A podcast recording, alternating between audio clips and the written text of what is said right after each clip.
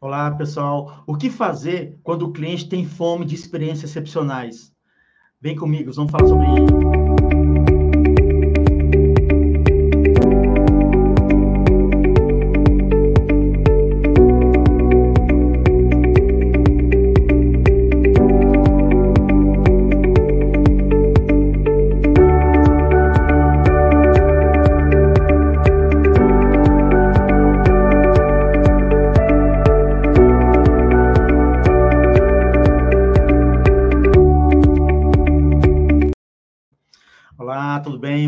Vez para começar o ano. Eu sou Everton Anunciação, criador dessa revista Consumidor Moderno, Consumidor é para poder o quê? Trazer a história de pessoas que estão mudando seus mercados, ou revolucionando seu mercado, independente do setor. E eu convido vocês, antes de mais nada, para ativar as notificações, se inscreva em nosso canal, adicione-me no LinkedIn, que você vai estar sabendo o que está acontecendo ao redor, tanto no Brasil como no mundo. Tá? Uma das coisas que é importante você saber é que a gente traz realmente, independente de tecnologia, a gente traz pessoas. Tá? Isso a gente acredita que é mais importante do que a tecnologia. A tecnologia vem depois. E com isso a gente vai trazer compa o compartilhamento com vocês. Tá?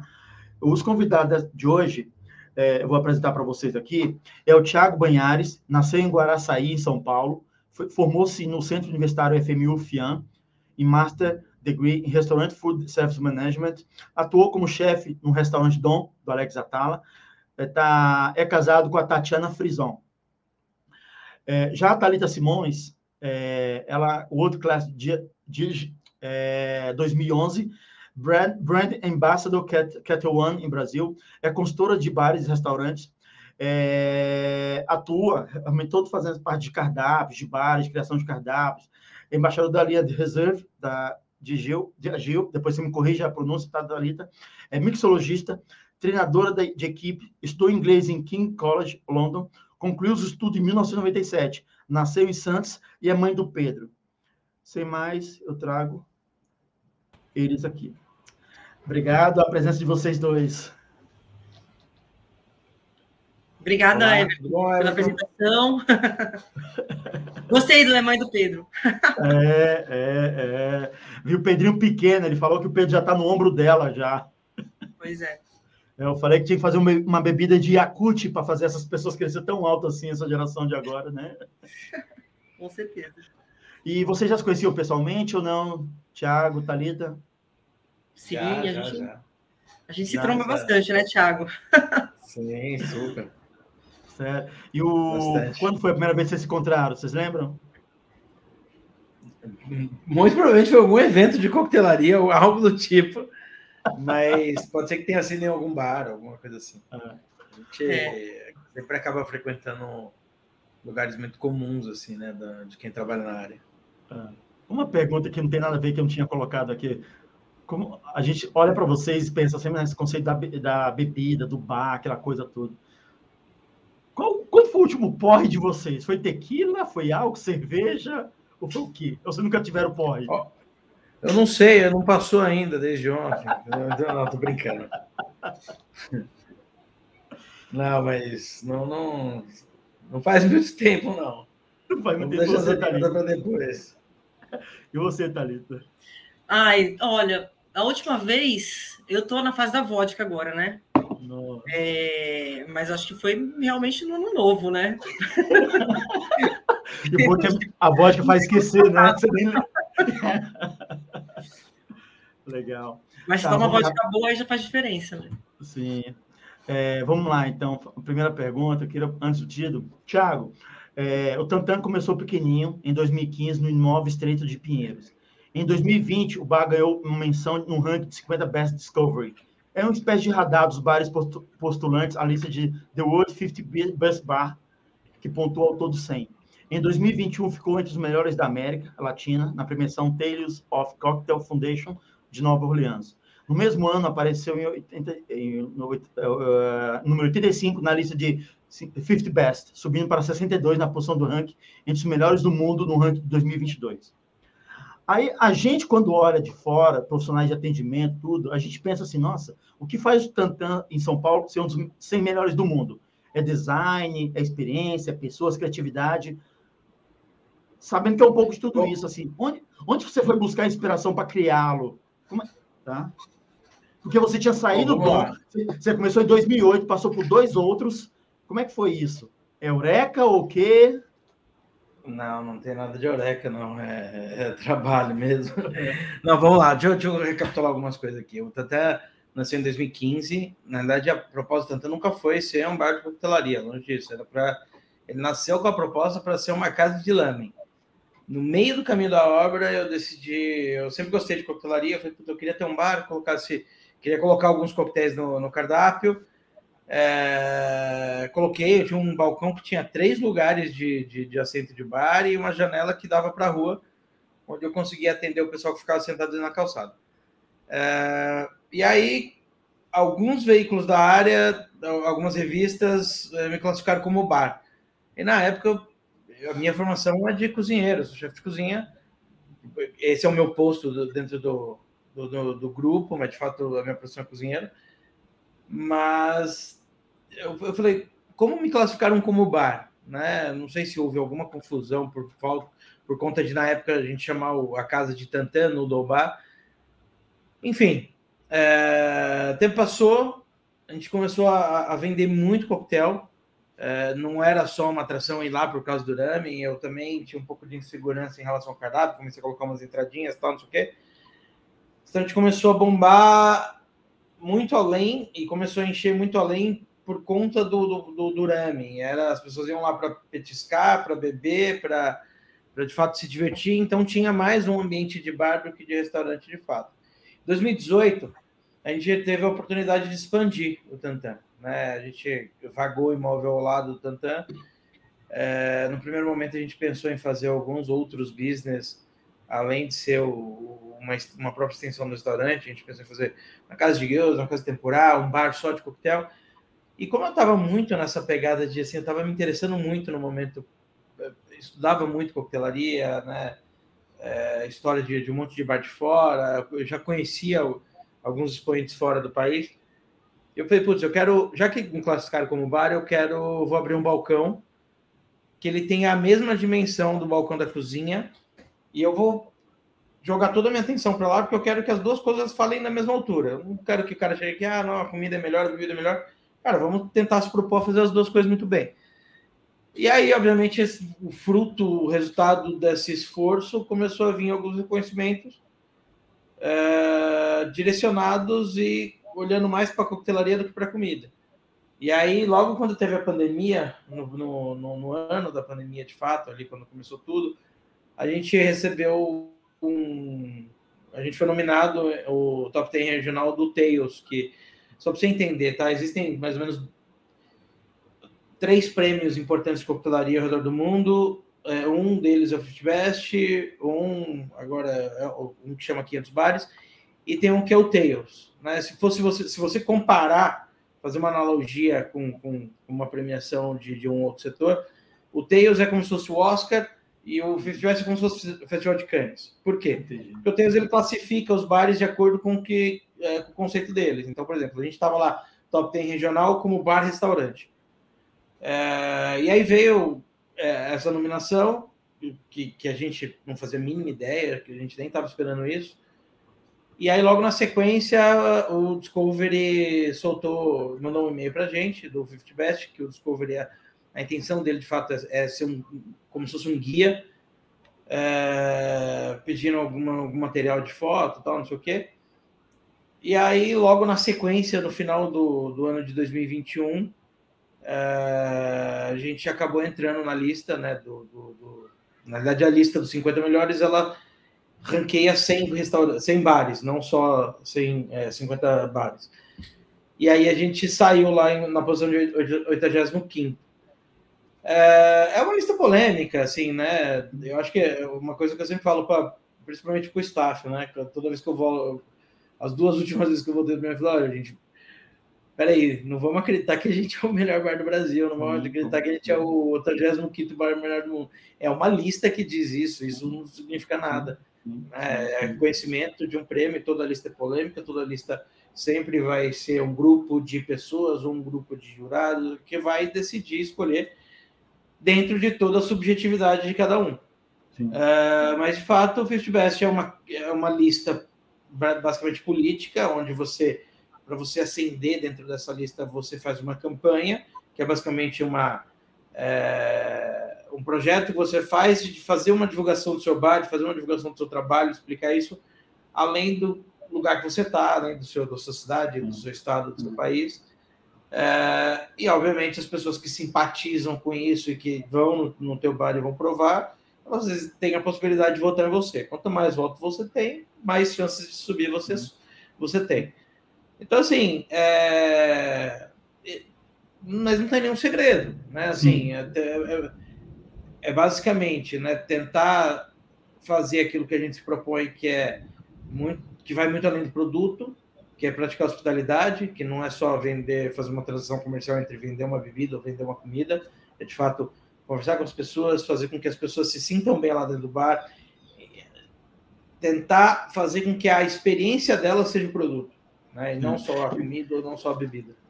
E, o interessante de tudo isso é que você se vê, você começou com uma ideia, o próprio mercado definiu para a direção que seria, né? E você foi humilde e falou, não, vamos, vamos, vamos, vamos entender o que o mercado quer, e deu certo, você acabou agradando tanto o seu lado culinário, que você tinha cultura, e também atendeu com um novo balcão, uma nova demanda, né? Ou seja, é o poder das... É, você conciliou, você fez a paz, né? E não ficou lá que era preso a, a, a ser de uma forma e pronto, né? Agora, para outro caso aqui, para a Thalita, é, é, eu conheci a Talita, não sei que foi, não sei foi nesse século, nesse século, século passado, quando eu estava no Wet Nine, um bar maravilhoso ali no Jardim, né? E eu descobri que tinha vida muito mais do que caipirinha, uma vida muito mais acima disso, né? E aí fiquei fã dela. Como que você escolheu entrar nesse mundo de mixologia? Foi proposital? Foi calculado? Ou como é que foi isso? Né? Você hoje ser uma renomada no Brasil e fora do Brasil? Então, Everton, é, assim, eu, eu, eu fui, fui, morar em Londres, né, quando eu tinha mais ou menos uns 20 anos, e o que me encantou lá foi realmente essa a história dos bares, né, de, de como eles faziam os coquetéis, que era totalmente diferente do que a gente via aqui, né, tinha essa já essa pegada da, da coquetelaria, da alta coquetelaria, do jeito que eles montavam os bares, as estações de bar, né? É, não existia, não tinha essa história de caipirinha lá em Londres, né? Era a caipirinha, era cachaça, limão, açúcar e só isso. E aquilo, assim, me, me emocionou, assim, me instigou. E eu fui atrás de, de conseguir entender como que é, qual era o processo, né? Dessas, dessas montagens, dessas produções, quem que eu poderia procurar lá, onde que eu podia me encaixar nesse contexto para poder entrar de alguma forma na cena, né? É, obviamente, assim, é, foi difícil, primeiro porque acredito por ser brasileira, né, de, de, de não ser uma pessoa estrangeira, é, europeia ou então inglesa, isso já causa um pouco de é, desconforto e já é um primeiro desafio, né? É, a língua, é, no primeiro momento, eu fui aprendendo. Eu tentei, eu primeiro eu entrei é, como garçonete mesmo, porque era o que tinha para eu, eu, eu fazer, né? Até que chegou um momento que eu, eu conheci, eu entrei num projeto lá de um bar, que era o Match Bar, que quem estava à frente da consultoria era o Dick Bradson, que é um, né, um top, ele, ele faleceu há pouco tempo, mas ele é um guru da coquetelaria, ele é o cara que era o criador do Bramble, o criador do, do Espresso Martini, ele era o rei dos martinis, então estava nessa época dos, dos martinis, né? No, no, caso, assim, vários estilos de martini, Cosmopolitan, Espresso Martini, além do dry, né? Então a gente entrou aí, foi uma fase é, do, do, desse, tipo, desse estilo de drinks. E eu adorei. E eu queria aprender. E eu comecei a, a tipo, sabe, pedir para ele me ensinar. Eu entrava lá no bar e ajudava nas produções. É, não tinha espaço no momento para trabalhar assim, efetivamente, como bartender, porque nem ia dar tempo de aprender tudo, né? Mas, assim, tudo que ele me ensinou, eu, eu levei para mim e a minha ideia era voltar para o Brasil é, e, de alguma forma, tentar achar um espaço ou alguém que acreditasse no meu trabalho, né? Para eu apresentar esse estilo de coquetelaria. Ele foi super legal comigo, ele passou todas as receitas dele, foi maravilhoso. Que legal, que legal. E aí, com o passar do tempo, aqui também foi difícil de, de conseguir um espaço, na verdade, né? porque tinha ainda mais a história de ser mulher, né, num meio que só tinha homem, não tinha, eu não, não, via nenhuma mulher, né? E, e, a coquetelaria que existia aqui é aquela básica de caipirinha, de baixo do balcão, aquelas coisas. Não tinha, assim, essa, essa coisa que, que era muito forte lá na Europa, nos Estados Unidos, enfim. E passou o tempo, um tempão, é, eu trabalhei no Unique, consegui uma posição como bartender lá, e aí eu conheci o, conheci o Jacaré, o Jacaré, que é o, o cara que é, hoje, até hoje eu faço trabalho com ele, que é o, o dono do Jacaré do, que na época a gente ele estava abrindo um bar que chamava-se Bar Gabriel. Não sei se uhum. você chegou a, a sim, sim. sim, sim. Então ele falou assim, aí eu apresentei para eles um cardápio, né, muita coisa, e eles adoraram a ideia de fazer uma coisa nova. Eles viajavam muito para a Europa e via já isso.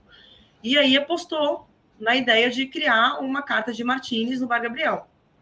Entendeu? E esse foi o primeiro espaço que eu tive, a primeira entrada que eu tive é, começaram a aparecer as marcas de bebida e a, a, a me ver, né, a, a entender que eu estava aí trazendo uma cena diferente no mercado, né, e, e isso aí, aí começou a, a, a, tipo assim despertar é, coisas diferentes em outras pessoas. Foi na mesma época que eu conheci o Marcelo Serrano, o Marco de la Roche, então, o Marcelo Vasconcelos, então foi essa, essa turminha que, que começou aí Nessa época foi 2005, 2006, uma coisa assim, mais ou menos.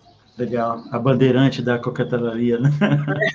é, um pouco do que o Thiago falou, é, traz agora então a primeira pergunta do nosso convidado, de, do primeiro convidado, é um pouco do que o Thiago convidou, falou na, na, no comentário dele. So good afternoon and welcome from a very snowy Lausanne here in Switzerland. So I have a Uh, question for the participants. Um, I was once told that you choose a restaurant for the food, not for the beverage and the drinks. Seeing as what you do for the two of you, how could we change that so people would choose a restaurant for the beverage and not necessarily for the food? É, pode responder em português mesmo, depois, assim, é uma provocação do que um pouco do que o Thiago falou, de tentar lidar, ó, tá bom, não é só a comida, agora é a bebida, o desafio, né? Pode comentar, cada um de vocês, quiser comentar. É, na verdade, assim, é, eu acho que é, não, é só, não é só responder a pergunta. O que, o que, que é. eu acredito, né? Eu, como sim, eu disse para você, eu, eu não acho que o que leva as pessoas aí num bar ou aí num restaurante é, não seja Vou reformular, talvez não seja o que, o que faça as pessoas voltar, seja o produto que você está vendendo. Né? Não acho que seja o coquetel muito bom, seja é, a comida muito boa, até porque se você às vezes tem uma comida muito boa e o lugar é muito ruim, o atendimento é muito ruim, você não volta. Então eu acho que é, o, o, meu olhar que eu imprimo dentro do meu negócio, de fato, é, é que o produto que eu vendo lá dentro é hospitalidade. As pessoas saem de casa para as pessoas serem bem cuidadas. Né? Assim, as pessoas saem, saem de casa para receber atenção, porque a gente está recebendo clientela ali de tudo quanto é tipo, e de, com, com, com, todos os tipos de expectativa. É o cara que acabou de brigar com, com um amigo, com a esposa, com um familiar, é o cara que está sendo para comemorar. Eu acho que a comida e a bebida é um elo que junta essas pessoas dentro de um é, dentro de um espaço e acaba conectando essas pessoas como se fosse uma rede social. Né? Eu tenho um, um ex-chefe, que é o Alex Atala, que ele sempre falou que a comida é a maior rede social que a gente tem no mundo. É, e aí, hoje, para mim, dentro do Tantan, é...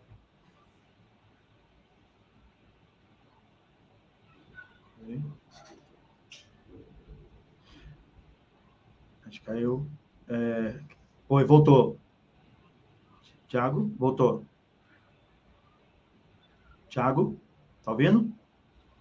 Está sem som. Está sem som. Ativa o som. Oi, Thiago, tá ouvindo? Voltou? Voltou. Você falou do. Eu tô ouvindo. no Alex. Acabou no Alex. Tá. então, como o Alex sempre disse que é, a comida é a maior rede social, a comida e a bebida é a maior rede social que a gente tem no mundo. Né? Isso é o que conecta as pessoas. E hoje, dentro do Tantan, é, a gente entendeu isso. Então, assim, é, eu sou um cozinheiro de formação é, e quando eu comecei a tentar entender como é que funcionava um bar, como é que funcionava uma estação de bar, como é que funcionava a construção. É, é basicamente a mesma coisa, né? Os bartenders eles trabalham, é, a diferença é que eles trabalham com líquidos, os cozinheiros trabalham com sólidos.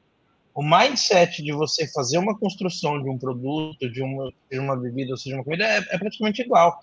Né? Então, assim, é, para mim, como cozinheiro, é muito enriquecedor quando eu vou para trás de um balcão para tentar desenvolver uma receita, tentar ajudar o mixologista é, ou bartender, ou como que se chame, a desenvolver um produto, para mim é muito rico, né? E eu acho que se você tem, né, o conceito bem desenvolvido, se você tem um atendimento muito bom e você já conseguiu garantir a experiência do cara, obviamente se você tem uma comida, uma bebida muito boa, você acaba fechando esse ciclo.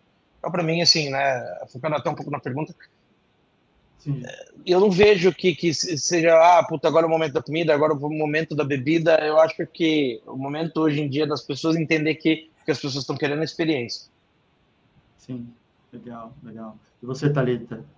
É, assim, eu, eu super concordo com o Thiago. Eu, eu, inclusive, assim, eu, eu fui umas duas vezes no Tantan e a, a experiência que você tem no Tantan é diferenciada, né? Porque, assim, os drinks são maravilhosos, assim, e a, e, a, e a combinação com a comida dele é muito boa, né? É tipo assim, é perfeito. Então, e você tem um ambiente que te convida a você ficar lá sentado, provando os drinks junto com os pratos, é, e assim, mas também, por outro lado, você, se você tiver um, um cardápio com bebidas ruins, mal feitas, mesmo que o prato seja bom, você não vai querer sentar né? E o ambiente seja ruim. Então tem que ser um conjunto né, uhum. completo da obra, música gostosa, as pessoas bem atendidas, né? E assim, o Thiago faz muito bem isso. Ele, ele deu um, um, uma, um, golaço aí com o Tantan, né? Uhum. Então é um dos bares que eu mais gosto de ir. Ele, o Santana também. Eu acho que são lugares que você tem é, é, é muita é, complexidade de, de sabor, de experiência, e você não quer sair de lá. Isso que é legal.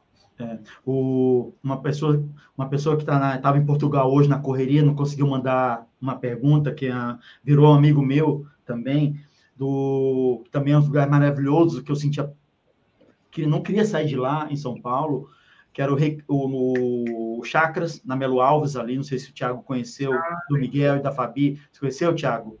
Sim, sim, então, sim. Assim, ele só não conseguiu gravar a tempo a pergunta dele, o Miguel, a história do que aconteceu lá, foi na época da Copa do Mundo. Ele demoliu o prédio do lado, comprou o prédio do lado para montar o hotel boutique, mas aí toda a burocracia que o governo apoiou ele, ou tentou atrasar, não conseguiu fazer tudo, os dois desistiram, voltaram para a Europa. Mas perdemos um lugar maravilhoso e ele iria participar, mas não deu mais da próxima vez, mas é uma pessoa que querida, que são esses lugares que vocês falaram, a gente quer ficar vem a comida, vem a música, vem tudo e você quer ficar. Ah, agora pensando assim, tá bom, imagina, ok, vocês fizeram, você o Thiago estudou, gastou, fez lá o, o curso dele de formação, a Thalita já foi hands-on, foi lá na Inglaterra, veio, trouxe. Agora, imagina assim, tem muito estudante que segue a gente, assiste. Imagina que é profissional que está tem muitos amigos meus que viraram chefe, estão querendo virar chefe de cozinha, estão montando seus restaurantes, ou outros estudantes que querem fazer essa carreira, por causa exatamente que você falou, é uma rede social, a culinária tem esse lado. O que, que você diria, assim, é, lógico, muita, sempre no, no, é, é, tem inspiração e transpiração. O que, que vocês diriam para um estudante ou um chefe de cozinha que está começando hoje? Vocês dariam uma dica para eles, assim, ou não? Algum que diz assim, tá bom. Dica sempre Não, é sual mesmo, é sual. Eu, eu, eu, tenho uma pergunta e uma dica muito boa que acho que eles devem fazer para eles mesmos se eles realmente querem trabalhar nessa área, porque essa área, assim, é uma área que sempre foi movida à dedicação das pessoas. Você abre mão, muitas vezes, de datas festivas, de aniversário, de Natal, de Ano Novo, é, e se você realmente está querendo trabalhar com isso, entenda que você está trabalhando com serviço. E serviço, normalmente, está trabalhando enquanto as outras pessoas estão é, desfrutando e confraternizando, né? te entrega isso. E durante algum tempo a gente tem que fazer isso muito bem. E, e assim, eu, pelo menos da minha experiência, eu, abdiquei muito tempo da minha vida social é, para tentar fazer um trabalho onde lá na frente é, eu consiga ter um pouco mais de qualidade de vida. Né? Eu acho que hoje as pessoas elas, elas têm uma pressa em ter uma, uma qualidade de vida, um, um, é, ela, uma pressa em colher frutos que não necessariamente elas queiram plantar, entendeu? Então, é, eu acho que a maior dica é essa. Agora o resto, assim, é, é, é trabalhar, baixar a cabeça, se concentrar, uma hora vem o resultado. É bom que eu vi lá que a Tatiana, a esposa do Thiago, é uma fã dele. E faz cada foto maravilhosa do, do que está acontecendo, ou na cabeça, no coração, no, no tantã das marcas. Assim, eu vejo, nossa, é, é uma parceira, né? Vocês dois, né? Isso é legal demais. Sim, a Tati. É, é, não, só para completar, a Tati é, além dela ser minha esposa, ela é minha sócia. Então, assim, a gente já é casado no contrato social há algum tempo, antes de ser casado no cartório. Então, ela, ela, ela é tão dona do Tantan quanto eu. Legal. Você, Thalita, o que você diria para alguém que está tá, tá nesse meio do caminho, já entrando ah, então, assim, eu acho que as pessoas estão se perdendo muito pelo imediatismo, sabe? Então, é, eu acho que tem que não dá para ficar pulando, pulando é, degraus, né? Etapas. né? Etapas. Então, assim, você quer ter um restaurante, você quer ter um bar, é, primeiro entende como é, entenda como funciona isso. Vai lá, vai ser o, o barbeque primeiro, vai entender de produto, vai entender de operação, vai estudar ficha técnica, vai, vai entender como que você consegue fazer o planejamento de, de insumos baratos para poder criar um cardápio de sucesso, né? É, aprende com as pessoas que já estão mais tempo na área, sabe? É, e isso é muito importante, sim. Se eu, se eu chego no bar e eu, é, é, engraçado que muita gente vai faz entrevista comigo e eles não colocam lá é, barbeque ou bartender, eles já colocam lá, é chefe de bar, né? que na verdade é, ele quer a posição de chefe de bar, né? Ele não é ainda, mas ele é um bartender, né? Ou às vezes está começando. Então, assim, e, e, aí você olha no currículo, é outra dica. Você olha no currículo e não tem essa parte que a pessoa começou como barbeque de algum lugar. Eles pulam uhum. isso. Então, isso, quando você olha, é, puxa, aí a pessoa já está já tá se mostrando que a pessoa não, não sei lá, já está né? um step. Sim. E não está apresentando a história real da vida dele. Sim. Porque é impossível você primeiro você começar uma carreira como chefe de bar. Ou acredito que o Thiago deve, deve acreditar nisso também. É impossível você começar uma carreira como chefe de cozinha. Se você não, não trabalhou como cozinheiro, não fez a, né, aquele trabalho de, de, de assistente, enfim, tem os nomes aí todos que, que tem dentro da cozinha. Mas assim, eu acredito que você tenha que saber tudo também, né, Thiago? Sim. O... Não, sem dúvida. É, eu acho que tanto é o mesmo problema. Pode falar. Não, só para complementar o que a Thalita falou, concordando com ela aqui, é, é exatamente isso. Assim, as pessoas elas elas estão pulando alguns degraus que em algum momento o preço vai chegar para elas, entendeu? Assim, é, você faz um processo de você anuncia uma vaga de auxiliar de bar, de barbeque, não tem, só tem chefe de bar no mercado. Não tem. É, o cara, o cara assim, fez um curso, o cara já sabe montar carta de, de bar e assim, é, vamos combinar, montar carta de bar não tem nada a ver com uma operação de fato que ela vai lidar no dia a dia. Montar carta de bar é muito fácil, vai na pior das hipóteses, você pega um monte de receita na internet e você monta uma carta. Né? Eu acho que é muito além disso. Então, assim, é, se você não tem lastro, se você não tem base, se você não tem paciência para poder aprender coisas que às vezes aparentemente são muito simples, em algum momento elas vão fazer falta para você na tua profissão. Então, assim, é, é, isso, né? É ter paciência, né? ter determinação, entender que as coisas não vêm rápido, é, isso é um fato, né? É, e que de fato é inspiração e transpiração, não tem segredo. É, não quer, já quer sentar embaixo da árvore sem ter plantado a árvore, né? É, isso, né? E, e, assim, muita gente também fala assim, ah, faz um curso aí de, de consultoria de bar.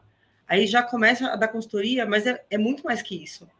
A consultoria é, de bar, assim, né? Pelo menos é, é, essa parte que eu faço, é um, é um trabalho, assim, que você já começa dois meses antes de começar entendeu? E é, é todo uma, um processo de criação, de conceito, de. É, de... E, e, você falou um negócio tão sério, Thalita.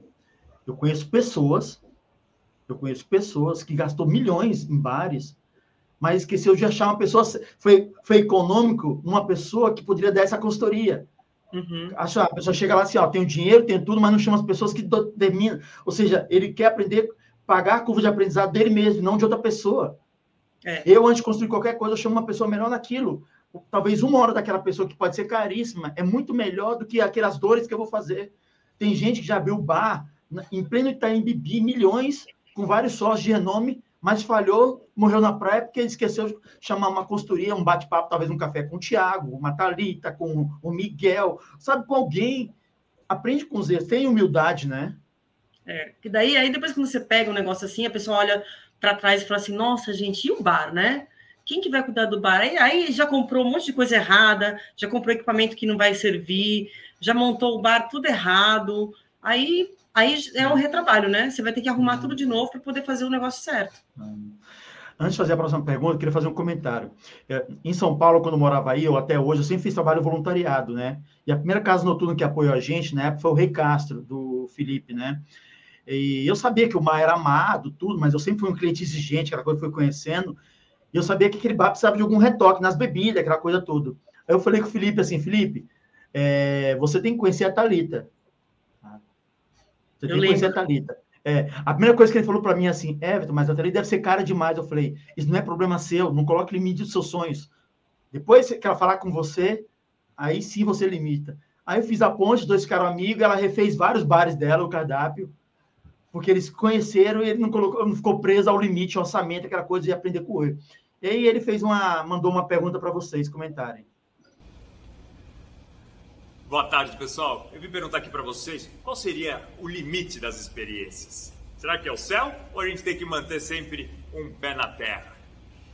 São tantas solicitações, clientes querendo impressionar, buscando harmonizações complexas, pratos, com drinks, com músicas, com fragrâncias, tanta informação que às vezes eu sinto que o cliente vai perder o foco num bom prato num bom drink, numa boa taça de vinho, vai gerar até uma certa confusão mental e não vai aproveitar nenhum nem outro. Então, qual seria o limite da boa experiência para o cliente? E aí aquela história, né? Será que é o problema? Somos, é nós, enquanto consumidores, que queremos sempre a, a, teoria da atenção, chamada da economia da atenção, ou não? Realmente é, é isso do tipo Thiago, vocês como bar, educar a gente a slow food, aquelas é, que teve na Itália, aquela, como que vocês veem isso, né? Você fala, Olha, Thiago? eu você, por favor. Vai. Você fala, eu complemento. Manda bala. Tá. Não, assim, pensando no que ele falou, né? O limite é a gente tem uma coisa agora que a gente precisa ter atenção, né? Um ponto muito forte, que é o Instagram. Então, assim, é, a gente também, além da gente ter, fazer um, eu, né, assim, o que eu vejo a minha experiência, de fazer um coquetel bem montado, simples, né, o menos é mais, não usar muitos ingredientes para não confundir até o paladar, ser mais objetivo, né, é, a gente tem que também fazer drinks que são instagramáveis, né, sempre vem essa história, porque a gente tem que é, é, criar desejo é, no, no, no, nas pessoas, né, pelo Instagram, para poder a pessoa conhecer o lugar, né, é, e aí, às vezes, também tem, um, tem algum lugar, alguns lugares que tem realmente uma confusão mental, né? Então, acho assim, tentar fazer um cardápio enxuto e objetivo. Eu acho que é, que é o mais importante, assim, e ter, e ter um conceito certo e, e ir naquele conceito até o final, sabe? Ter uma, uma linha de, de, de criação, né? Uma historinha para contar. É, eu acho assim, quando você tem uma conversa com uma pessoa que está montando um restaurante, existe uma história por detrás disso, e você, a partir daquilo, você monta o cardápio junto com ele, e com a experiência do lugar, com o cheiro, com o ambiente, com a música, sem viajar muito, né? Porque realmente pode criar uma confusão mental, acho que é, é, é tudo para dar certo, né? Mesma coisa que, sei lá, eu, eu monto um, um cardápio com, com um drink é, tique aí misturo com, com um monte de caipirinha, aí depois eu boto um monte de clássico inusitado, aí eu já, já me perdi no conceito, entendeu? Então, eu acho que é, é super importante isso, até para você ter uma linha, né, de, de um segmento no lugar. E a pessoa vai lá para isso. Puta, eu vou lá, porque lá eu vou tomar o melhor clássico da cidade. Entendeu? Legal. Tiago? É, não, concordo 100% com a Thalita. Acho que, assim, é, é importante você ter foco no conceito, né? Eu acho que, e a partir do seu conceito, é onde vai caber, você vai usar no teu discurso, seja o slow food, seja é, a gastronomia molecular, seja a coquetelaria é, autoral. Eu acho que o importante é, né, as pessoas quando elas vão no lugar, quando elas vão no bar, quando elas vão no restaurante, elas têm que ter muito claro onde elas estão indo, né? É muito comum quando você está numa roda de amigos e o cara fala assim, ah, vamos naquele lugar lá que o cara serve não sei o quê. E aí alguém da roda perguntar, ah, mas é, é, é, um bar, é um restaurante? É, o que, que é lá? Aí a pessoa não sabe responder, ah, mas é um bar do quê? Ah, putz, não sei. Você concorda comigo que às vezes essa é a oportunidade que a pessoa tem de falar, ah, não, então vamos no outro lugar lá. Entendeu? Então, assim, é muito importante, acho que ter essa clareza, ter essa a segurança, e quando você aposta no teu conceito e você está muito claro com isso, né, é, não só para você, mas para quem está para os seus colaboradores também que fazem parte do negócio, é onde você vai usar suas ferramentas de marketing para promover o teu negócio e eu acho que é, esse conceito ele tem que te guiar desde que seja lá no, no Instagram, a hora que você está fazendo a promoção do teu é, do teu espaço, até na comunicação do cliente, é, do perdão, na comunicação do atendente com o cliente, entendeu? Então, é, é acho que é importante essa, essa amarração, essa ter, ter esse, Sim. esse conceito muito. Legal, você deixar bem clara a questão de foco e você começar simples, trabalhar nisso de nichar e também não querer fazer tudo ao mesmo tempo, porque senão se morre na praia, né? É interessante isso. É, assim, tem, tem muitos lugares, por exemplo, eu vejo alguns lugares fora do Brasil, né? Que assim, e cada bar tem um foco de uma coisa diferente. Assim, esse bar é especializado em Negroni. Aquele bar é especializado em tic cocktails, vai rum, cachaça, enfim. Aquele outro bar, ele você vai lá para tomar o melhor clássico da cidade. E aí, dentro disso, você cria, é, sei lá, as guarnições diferentes, você cria um copo diferenciado, né? Mas é, é você saber o que você está fazendo lá e colocar isso para o cliente. Ah, sei lá, eu vou montar um bar de highball, que é uma coisa diferente. Puta, lá eu vou tomar uma, sei lá, uma seleção de highballs incríveis. Vai estar lá o copo geladinho, com gelo bacana, entendeu? E aquele segmento vai chamar atenção. Né? Legal. É, vocês, enquanto consumidor, vocês não precisam falar, vocês não precisam falar marca, nem um lugar, pode falar lugar, mas não o nome da empresa, se não quiserem. Qual foi a pior experiência de cliente que vocês já tiveram na vida, como, como consumidores? Nossa. Agora é. você me pegou. Você lembra, Thiago? Eu, eu, Assim, eu lembro de algumas coisas. Não sou um cara rancoroso, não. Eu simplesmente não. Eu não vou mais, entendeu? Então, quando você não vai mais, você acaba não lembrando. Não, mas para mim o, o que é fundamental é assim, uma coisa que me irrita muito é serviço confuso.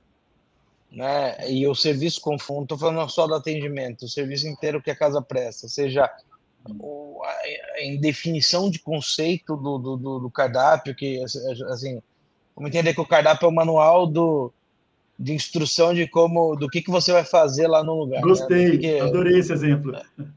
É, e é assim, se, você lê o cardápio, o cardápio assim, não é claro, as referências não, não, não conversam, o conceito é uma coisa. Aí, para mim, a experiência já começa a, a ruir aí. E aí, assim, para mim, o que põe a cereja do bolo para mim não voltar num lugar que tem uma experiência péssima é, é atendimento, cara. Assim, uhum. se. Eu não, não sou o cara que eu gosto de ser mimado, mas eu sou o cara que. É, eu quero que tenha uma comunicação clara comigo, né? Assim, na, na no, do que, que eu tô querendo buscar lá e, o, que eu, uhum. e o que eu preciso receber. Legal, legal. É... Mas eu não lembro, não, qual que foi a última. Tá bom. É, tá assim, teve recentemente, vai, tem dois, dois lugares que aconteceu, aconteceram coisas lá, foi agora na Bahia. Um que abriu uma padaria lá maravilhosa, padaria com um chefe de cozinha, X, YZ. Aí tinha um monte de gente na cozinha, uma padaria, né? E café da manhã, é, tinham três mesas só de café da manhã. mas um lugar lindo, assim, tinha uns cinco, seis atendentes. Sentei lá e pedi, né, um, um sei lá, um, acho que foi um omelete com abacate, umas coisas assim. Nossa, o negócio não vinha, não vinha. Era tipo assim, coisa de. Aí passava 10, passava 20, passava 30, 40 minutos, ninguém vinha na mesa falar nada, nada. Aí chegou o negócio errado. Nossa. Aí você vai lá, assim, gente, né? Eu pedi uma coisa, aí veio outra coisa, aí a pessoa, ai, desculpa, acho que ele tá confuso. Aí eu levantei e falei assim: olha, gente, desculpa, mas eu não posso ficar mais que 50 minutos esperando o café da manhã, né? É, não quero mais, entendeu? Eu olhei lá, tipo assim, tinham de verdade, umas seis pessoas na cozinha fazendo nada, nada, tipo, o que o, que o Thiago falou, meio confusos, entendeu? Sim, assim, sim. sabe, não sabiam o que estavam fazendo. E aí, falei assim, gente, desse jeito, vocês estão num lugar lindo aqui, um monte de mesa bacana, um pão maravilhoso, e vocês têm que saber Sim. fazer um operacional bacana, porque senão vai, vai ficar vazio. E, e, e, falta um maestro, né? Essa coisa de administrar o maestro do serviço, né? E você vê, e esse tempo, uma virada de final de ano em, em Porto Seguro, ele perdeu esse time. É, não, agora não deu, assim, ou seja, o tempo não volta, né? É, é. Ou seja, a gente vê que o, a gente, vocês, a gente trabalha com a formação, consultoria, realmente serviço, é lógico, a gente tem que formar, mas também o maestro é toda uma questão de gestão, né? Que a gente acredita, né? Que tem que ser feito em consonância na, na, nessa orquestra, né? É. é. Agora, há muitos anos eu vi uma, é, muitos anos, é muito tempo nisso, mas isso marcou a, a, a, minha visão de serviço, né? Porque como eu morei fora do Brasil, eu fui entendendo o que, a, o que, que ele dizia com essa frase quando eu vi essa frase. Eu morei fora, entendi como que é o consumidor fora do Brasil, em outros lugares, mas eu vou falar para vocês, assim, há muitos anos eu ouvi uma entrevista, o Fazano, falando e reclamando o seguinte, numa entrevista que ele deu, bom, bobear essa frase tem uns 15 anos ou 20 anos. Na França, eu e outros países, uma pessoa, um casal, quando vai no restaurante, ele vai até, ele vai até de metrô ou de táxi, não de carro. Na entrevista, o Fazano estava indignado ter que, num restaurante, fornecer manobrista. E não apenas o. É, e não, mas só que não é questão só pelo carro, é que aquela pessoa que está indo, ele quer exibir o carro. Diferente na França, o cara vai comer, vai de ônibus, vai a pé, vai com uma. É, é outra cultura. Ali ele estava indignado, porque aqui ele tinha que preocupar com essa coisa. Lógico que na nossa área de atendimento ao cliente, a gente tem um conceito de experiência bruta, que é desde o cliente ligar para o restaurante fazer uma reserva, chegar, tudo, e a experiência líquida, quando ele está dentro do restaurante ele está falando assim, ó, não, eu queria focar só na experiência líquida, lá dentro, eu vou servir o melhor prato, a melhor comida, o restante, ele tem que, o cliente tem que se adequar. Para isso, assim, eu trago mais um, um casal especial de convidados para fazer uma pergunta, e aí vocês comentam como que essa, um conselho, que como vocês talvez já tenham trabalhado com um corporativo, ou também outros setores, o que, que vocês podem compartilhar na dica desse casal maravilhoso que está perguntando algumas dicas. Olá, pessoal, boa tarde, tudo bem? Um grande abraço. Olá, pessoal. A minha pergunta é um pouquinho diferente. Eu gostaria de perguntar o que, que nós realmente deveríamos fazer de diferente para que marcasse a vida dos nossos clientes dentro de um mercado tão saturado, onde todo uh, o ramo hoteleiro já está buscando essas experiências diferenciadas. Então a pergunta é: o que, que fazer para encontrar essa experiência que marque para sempre na vida de um hóspede? Antes, antes de vocês responderem, vou agregar algumas coisas. O Hotel Colin de France, em Gramado, em 2021, foi eleito o melhor do mundo pelo TripAdvisor. E, e, e, é um hotel tão maravilhoso por si só, só que tem, como tem a simpatia dos dois e de todos os funcionários, o que, que eles fizeram? Eles incentivam os comentários nas redes sociais. Eles incentivam. Então, se você pegar e, eu, e quando eu entrevistei o Jonas numa dessas lives aqui, eu fui comparar os hotéis dele, na, os, os melhores hotéis da França, em, em, Paris, no interior. Os hotéis não pedem avaliação, não sei se é a cultura francesa ou não. Lá tem, numa, tem hotel lá que é considerado Michelin, cinco estrelas, que só tem quatro avaliações no TripAdvisor. Enquanto no o, o Hotel Colina em Gramado tem quase mil, duas mil avaliações. Ele incentiva avaliações e aprender com elas. Então, ou seja, um cliente, um hotel que já é considerado o melhor no mundo, foi para o TripAdvisor, com várias avaliações.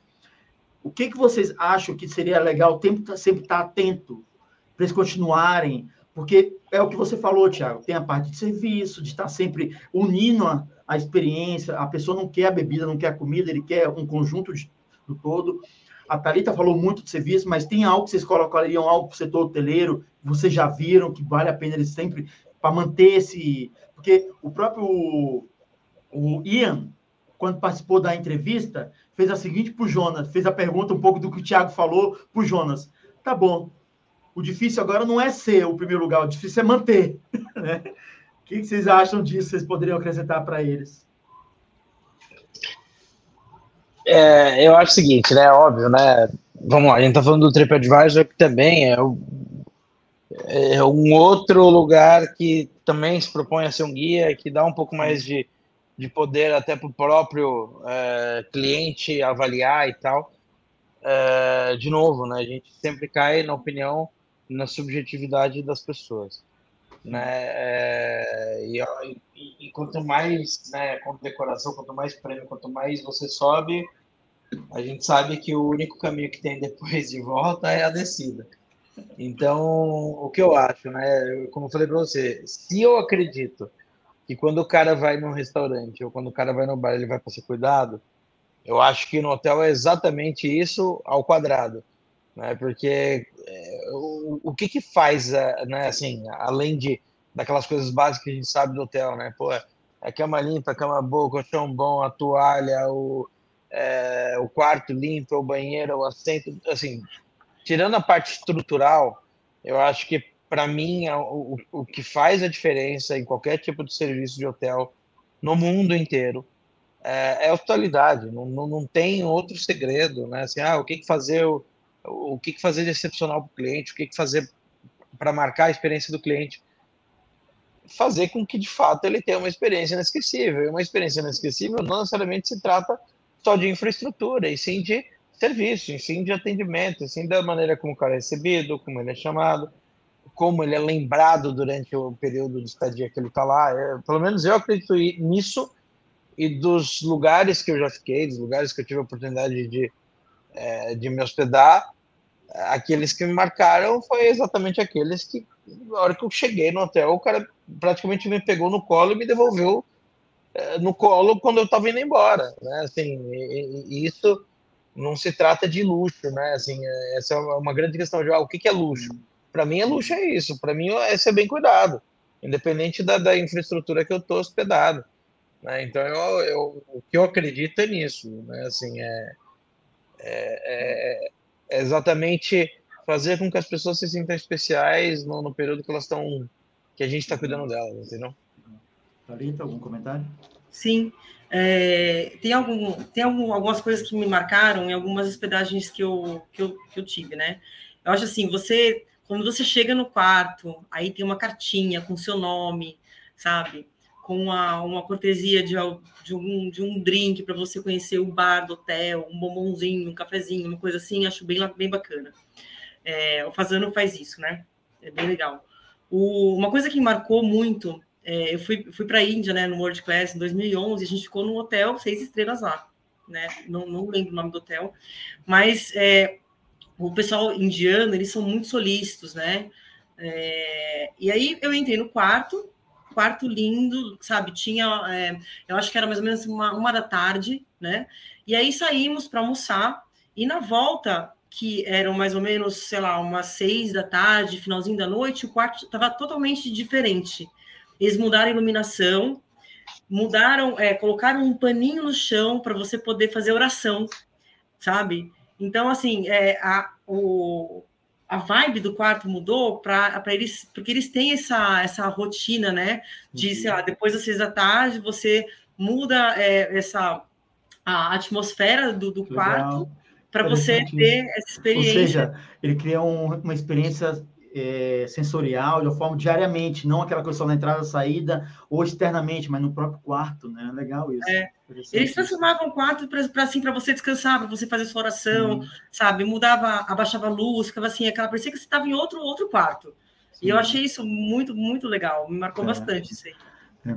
Uma, a gente já mais ou menos a gente sabe que o Brasil é, eu, eu tenho uma análise que eu faço de vez em quando na área de dados do Brasil que eu vou compartilhar com vocês aqui, basicamente é o quê? É uma análise que eu fiz que é o quê?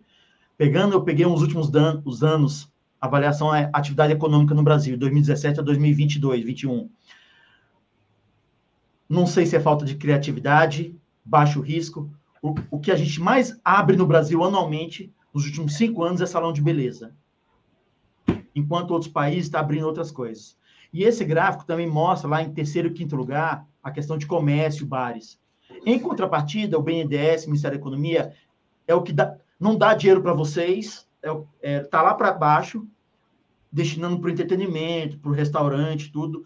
E, lógico, uma, uma, se não segue consultoria, um estudo, muito realmente vale aqueles dados do Sebrae, a cada três anos vai falir 70%.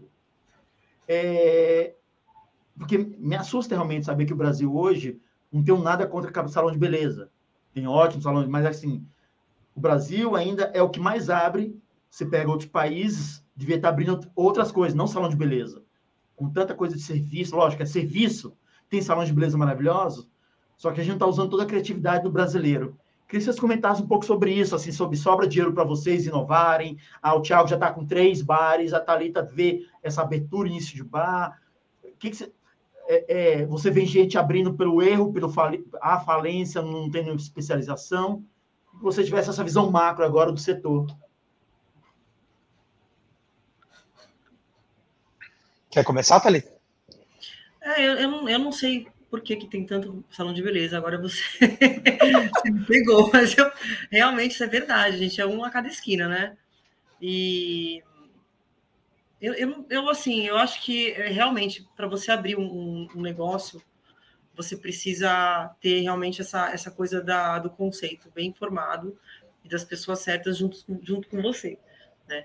É, eu, é isso que eu acho, assim, não, tem, acho que a gente já falou bastante sobre esse assunto uhum. e, e o, o segredo realmente é você manter esse foco aí. É muito difícil esse início, entendeu? Eu abri três, é, um, três bares com investidores, né? É, não, era, não era nada do meu dinheiro, mas assim, o, problema de abrir assim é que você não tem uma voz tão alta quanto se você abrisse o seu próprio bar com o seu dinheiro, né? Então tem muita coisa que você tem que aceitar, né? Então, é, e, e, os outros dois, o outro bar que eu abri, que foi o, o último bar, o Praia, é, foi, foi legal, foi um desafio, porque era, era meu investimento, né? Porém, eu, eu pequei no ponto que eu estava, no ponto, no ponto estratégico da rua, né? Eu não, não fiz essa análise antes, porque assim era um lugar que chovia demais, então é, era, era um lugar muito pequeno e as pessoas para ficar lá fora elas passavam elas passavam perrengue. Então é aí que foi foi difícil assim. Então assim eu errei, né? Nesse bar por conta disso. Então, acho que assim, esse estudo aí eu, é, eu acho que é super importante também, até do local, né? De como que o ambiente vai ajudar a você é, ter sucesso nesse local, porque aqui em São Paulo, querendo ou não, é o que tem mais a chuva, né? Sim. Tiago, algum comentário? Sim, eu acho que, assim, primeiro, os estudos que você levantou ali, eles dizem um pouco do que, que de como é a nossa construção cultural, né? É óbvio que se você pegar né, quais são os, os, interesses de investimento aqui, ele, obviamente vão ser muito diferentes dos países de primeiro mundo, né? Porque o destaque, né, entre as culturas, o destaque entre os grupos, entre as pessoas, é pelo aquilo que elas mostram e pelo, por aquilo que elas têm não é um destaque intelectual, né? O cara não, não, não tá numa roda de amigos onde ele tá querendo mais inteligente. Não. A gente culturalmente tem isso de que você precisa mostrar aquilo que você adquiriu, aquilo que você fez com você, que seja um procedimento estético, que seja, enfim, acho que isso traduz um pouco. E obviamente tem algumas outras questões. Somos um país tropical, né? o índice de pessoas com, seja com tatuagem, é muito mais alto do que qualquer outro lugar no mundo. É, mas, né, voltando na pergunta que você falou, né, assim, putz, sobra dinheiro para inovação, para investimento, eu acho que inovação é uma, uma, manutenção do teu negócio, e não necessariamente inovação significa que você vai trazer coisas que são de outro mundo, são coisas que... É, uma vez eu vi uma frase de um, de um antigo chefe meu que ele sempre falava, né, assim, o, o, difícil não é você fazer o que ninguém está fazendo, né, o difícil é você fazer o que todo mundo está fazendo de um jeito diferente. Então, hum. é, é, é, o meu método de inovar, eu nunca me propus, seja no Tantão, seja em alguma casa que eu tenho, é trazer alguma coisa que ninguém viu, ou que é um hype, ou que está na moda. Não, eu, cara, eu tento pegar coisas que são comuns em outros países, é, muito populares, até mais simples, e tento colocar elas num outro contexto aqui, entendeu? Eu, eu consigo passar é, em colocar uma inovação dentro do, do, do, meu negócio e ao mesmo tempo ter o meu papel educativo de falar, olha, isso aqui é um produto bacana que já existe lá fora, que já está consolidado, mas não temos o costume de consumi-lo aqui. Então, estou te mostrando aqui o, o que eu estou me propondo fazer. Então, acho que é isso. Acho que, é, de um modo geral, né, assim, uma visão mais ampla do setor, é, é um setor que ainda depende muito de pessoas e sempre vai depender. O maior gargalo, acho que, desse setor hoje são pessoas. Né? É, e, e, eu acho que né, eu encontro outros donos de, de bares e restaurantes e sempre as questões elas sempre circulam em volta do problema de, de, de, colaborador. Ah, não consigo contratar, não consigo contratar, não consigo reter talento. Acho que tem várias questões dentro disso, né, que sejam estruturais, que sejam culturais, que muitas vezes não está dentro do nosso poder eh, fazer a gestão disso, fazer a gestão de pessoas é muito difícil. E, eu acho que hoje está muito mais difícil porque assim a absorção de informação, né, é, as questões é, que, sociais, tudo que envolve né, é, gestão de pessoas, ela acaba sendo uma questão dentro do teu negócio. Né? E é muito difícil você equilibrar tudo isso, principalmente quando você trabalha com serviço. Né? É, como eu sempre falo, alguém tem, alguma hora alguém tem que catar o lixo. E quem que vai catar o lixo? Se ninguém catar, mais o lixo. Entendeu? Então, assim, é, eu acho que a, a, reflexão hoje, né, e o que, o que eu mais tomo tempo, né, estudando, além, obviamente, de produto, inovação, né, seja uma técnica nova, seja um, um coquetel novo, uma carta, é como lidar com a mão de obra que hoje está aí para atender a gente, que está aí para trabalhar com a gente. Como é que eu vou fazer com que esse cara brilhe o olho para construir coisas a longo prazo? E, e isso, para mim, hoje é uma questão, é um problema. É, é, mas vamos continuar estudando. Eu acho que é, o, o, principal de tudo é isso. A gente trabalha com serviço e tem que entender que, cara, serviço é serviço. Né? Assim, não, não, não necessariamente serviço ele está abaixo de quem está sendo mas é uma posição que demanda dedicação, né? Enfim, né? essa, essa, é a minha visão no panorama é, sobre o mercado. Uma, a pandemia ela acelerou o uso dos aplicativos, só que eu, eu já sabia que existia bem discretamente, só que os aplicativos trouxeram uma questão. Eu já estou vendo burburinho de cidades que estão sendo contra as dark, é, dark chicken, é, kitchen. O que, que vocês acham sobre isso? Essa convivência. Eu, acho que.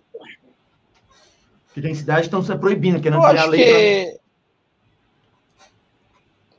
Pra... É, eu, eu não entendo o motivo para não, não, não querer nenhuma Dark Kitchen. Porque eu acho que. É, é, é, é basicamente uma Dark Kitchen sempre existiu, é uma cozinha que ela não tem salão. Né? A gente, durante muitos anos, existe o serviço de delivery. A pandemia, eu acho que, é, assim, né, a questão de você olhar o copo meio cheio, meio vazio. A pandemia, ela trouxe para a gente acesso a muita marca e a muito produto que a gente não tinha antes. Né? E você tinha aquela comida pasteurizada delivery que tem as coisas que a gente tolerou aceitar, que a gente acha que chega bem, mas não chega, que é, é o hambúrguer e a pizza, né? E seja comida árabe, né? Aquele, aquelas coisas mais trends que a gente sabe que tem. Mas é, são outras formas de você gerar emprego, são outras formas de você prestar um serviço. Né? Tem muita gente que, é, às vezes, até por uma questão de mobilidade, não consegue sair de casa. E esse cara estava restrito a comer uma comida que não necessariamente é o cenário que. É, o cenário de hoje é muito melhor do que ela tinha antes, entendeu? Então, assim, é óbvio que com a volta, né, a recuperação da economia, a recuperação da, com as pessoas saindo, né, com essa ânsia de consumo que as pessoas estão, existe um ponto de curva, um ponto de break, onde os aplicativos obviamente vão descer, mas eu acho que muito, tudo que é bom acaba continuando. Eu acho que abriu possibilidades e abriu o olho de muita gente que não necessariamente vender algo para as pessoas significa você ter o consumo em loco. Eu não acho que isso seja um problema. Eu acho que é uma é, é a gente está passando por um setor que está em constante transformação e essa transformação se dá por conta do, do, dos fatores que, que, que, que implica na população, seja pandemia, seja, sei lá, um desastre, seja guerra, seja qualquer tipo de coisa. Tem algum comentário não? ou não, Thalita? Ah, não, super concordo com o Thiago. Acho que, assim, pelo contrário, né? A gente está tá tendo aí uma, uma cena da, do delivery mais gourmetizado, né? Se come muito melhor. Né? Antes era bem mais restrito. Agora, tipo assim, até drinks você consegue receber em casa. É. Acho super Uma... É, é, e, é, e é isso que a gente vê que, da mesma forma que o consumidor ele pode comer uma coisa simples no lugar barato, simples, mas o Brasil também tem um leque de comportamento de luxo, de segmento de luxo, de alto padrão. Eu, eu vou aqui de vez em quando em Balneário Camboriú, você vê o Green Valley eleito com os melhores clubes do mundo, com, fazendo turnê também, a própria marca indo para Gramado e outros lugares, e ninguém reclama do preço de valor do ticket médio, ou do consumo num restaurante. Amigos meus que têm é, sócio do alguns rooftop em São Paulo, outros estão abrindo outros lugares. E às vezes o valor cobrado no Brasil não está sendo a questão. Mas se eu mostrar para vocês aqui um pouquinho, eu peguei, eu fiz uma consulta no Reclame Aqui e mostro para vocês assim, as principais, os top de reclamação em bares é mau atendimento, cobrança indevida, qualidade de serviço prestado, que é aquilo que o Thiago já comentou, que é a questão da cultura, que ele também não quer ter, também não quer fornecer. E aí é aquela história, é treinamento, é, é autonomia. Ah, se você pega os restaurantes, também mau atendimento, baixa qualidade e prestação de serviço. Coisas que são treináveis, que são preparação, que é aquilo que o Thiago falou. Ah, ah você vai para delivery de alimentação, é estorno pago, dificuldade de cadastro, qualidade de serviço. Ou seja, hoje a gente já tem métricas, seja para o lado digital ou como o restaurante de vocês. Tudo está no treinamento, cultura, né? E é uma coisa de longo prazo, né? No nosso setor, que é, eu já fiz muita consultoria de call center, normalmente, a gente pega, antigamente, quando a, a gente tinha o primeiro emprego, era o quê? Ser office boy. Hoje, o primeiro emprego de muitos jogos é call center. Em 40 dias, tem que ensinar para ele a falar o português, a vender, mexer com o computador e atender o telefone. No caso de vocês, como que é essa formação de mão de obra para poder reduzir esse nível de reclamação? É você mesmo lá, Tiago, sentando com eles, você manda para fora? Como que você faz isso, Thalita, da consultoria? Porque realmente falta mão de obra, falta paixão nos, nos olhos, que é o Tiago falou, desafio de manter esse olho, e ele acreditar no futuro, que ele tem que plantar a árvore para depois ele está embaixo dela, né? É, a, gente, assim, né, eu acho que tem algumas maneiras e, assim, não, não, a gente tem que continuar fazendo, a gente tem que entender que eu não acho que o problema de mão de obra ele vai melhorar não é tão cedo, é, muito pelo contrário, é tentar, né, como é que eu posso capacitar esse cara, e, e, hoje, de fato, um problema é que é, né, assim, pô, beleza, vamos tentar resolver a questão da mão de obra, como é que você, num primeiro momento, pensa em resolver esse problema? É pagar melhor as pessoas, só que a caixinha que tava para pagar melhor esse cara, é, ela foi para o aluguel que aumentou, ela foi para a luz que aumentou, foi para a inflação do produto que você tá. E não dá para repassar tudo 100% para o cliente, porque senão fica inviável.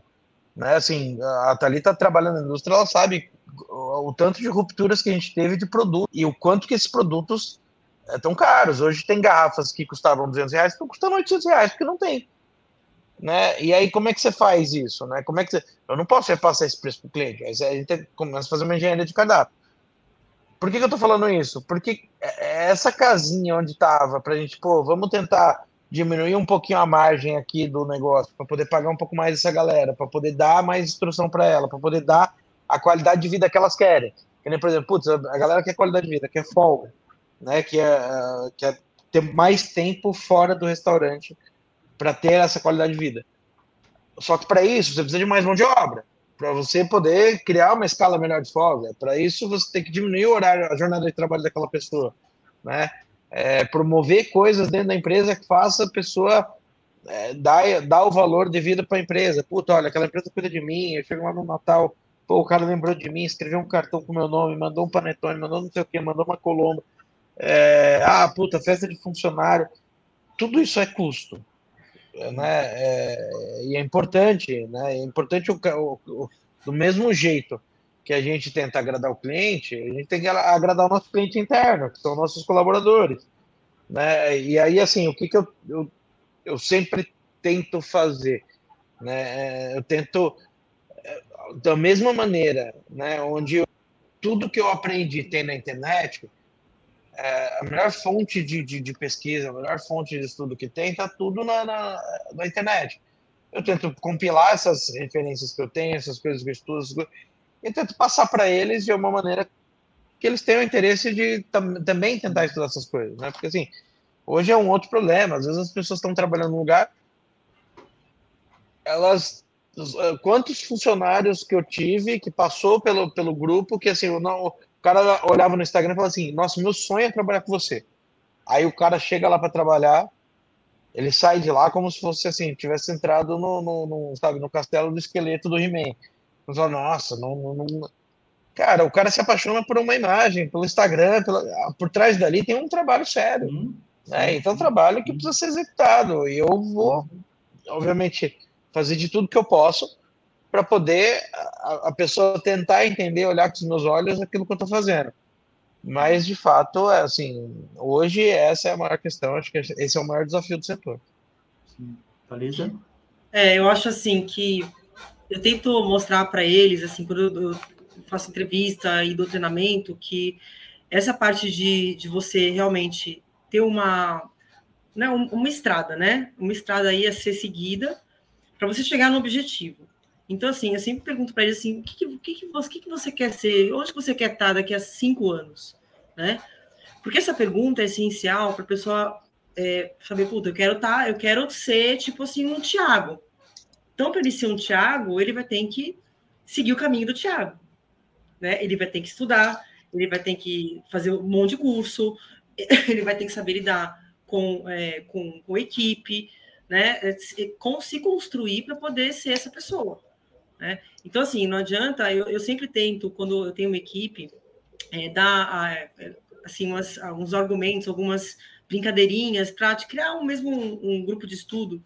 Ah, essa semana a gente vai falar sobre vodka. Beleza, aí eles vão lá, vocês vão pesquisar alguma coisa, vamos, vamos pesquisar uns dois links de vodka clássico, a historinha, para trazer e para entender que existe um estudo para tudo que a gente faz, né? assim, você não vai saber o que é vodka se você não, não vai lá e estuda e quer uhum. saber de várias marcas, né? Você não vai saber o que é gin se você não vai fazer um curso, se você não vai fazer um workshop, se você não, não estuda essas pessoas que ensinam até de graça na internet, uhum. né? Então, assim, é, o estudo é, é o essencial para você uhum. conseguir chegar onde você é. quer. Isso me lembrou uma... O, é, o Paulo Gaudense, um psicanalista brasileiro, estava lá datilografiando na máquina de escrever lá, Aí, de repente, chega a netinha dele fala assim: Nossa, vô, seu computador já tem impressora? Porque exatamente, se não entender, se achar que é só aquilo e não olhar o passado, a gente vai ter realmente não tem experiência, né? Tudo, né? É. O, eu quero fazer a última pergunta para vocês, é essa assim: se Deus fosse contratar vocês para uma missão hoje, qual você gostaria de abraçar? Ufa. Olha que tem orçamento, não tem limitação orçamentária para. É Deus, aí não tem nada. Então, vocês abraçariam alguma coisa diferente ou a mesma? Ah, eu sei lá, eu acho que eu tentaria, de repente, tentaria ter algum grupo assim, realmente para ensinar as pessoas, é, tipo, os meninos que não têm, é, é, não conseguem entrar nesse ramo lá desde o início, mas algo, algo é, de grátis, né? Assim, você uhum. tentar formar pessoas que não fazem ideia de que elas possam, do que elas possam fazer e de que isso possa no futuro é, dar dinheiro ou ter, ou ter um futuro é, diferenciado, né? É, de repente, talvez eu, eu faria isso. Legal. A, a tal da ONG, né? que legal, que legal. E você, Thiago, alguma coisa? Eu, eu acho que a, a pergunta assim, ela é, é, muito ampla, mas eu acho que, por exemplo, uma coisa que eu sempre é, tentei lutar minha vida inteira e, obviamente, eu não, não venho de uma família de, é, de uma classe social alta. É, tudo que eu tenho foi a base de esforço, muito trabalho, mas é, eu acho que é, o, a oportunidade de emprego, a oportunidade de trabalho, a oportunidade de capacitação das pessoas, ela é muito diferente do ponto de vista de onde elas vêm. É? é como se a gente estivesse numa grande corrida e uns largam um pouco mais na frente outros largam um pouco mais atrás. Então, se eu pudesse fazer alguma coisa que a gente conseguisse fazer com que as pessoas saíssem Legal. do mesmo ponto de partida, acho que seria. A gente começa a construir uma sociedade um pouco melhor. Boa reflexão, adorei vocês. Contem comigo aqui em Curitiba. Quando eu for em São Paulo, lá, vou lá. Quem sabe já chama a Thalita, vamos comer lá no Tiago, lá no Tantão, no, nos três, fazer um, uma turnê nos três. Vamos ver qual dos três a gente passa Bora. bem. Contem comigo aqui em Curitiba, Brasília, São Paulo, estou sempre circulando, tá bom? Fiquem com Deus, admiro o trabalho de vocês, as histórias que vocês começaram lá em 2008, muito tempo atrás, plantando a árvore. E agora, assim, não é que vocês estão dormindo embaixo, podem dormir embaixo da árvore, agora estão plantando outras, né? e para continuar plantando. Agora tem que, agora tem que, agora tem que cuidar para a árvore não morrer, entendeu? É. Pessoal, convido vocês. Obrigada. Conheço vocês, adicione a, a Thalita lá no Instagram dela. Vão conhecer o Tantan lá com o Thiago e nos outros espaços dele. E o, o Kotori e o The Liquor Bar, certo? Isso, The Liquor Store. Tá, Liquor Store, perdão. Fiquem com Deus e até a próxima. Um abraço. Tchau, obrigada, gente. Tchau, tchau. Tchau. Tchau, gente.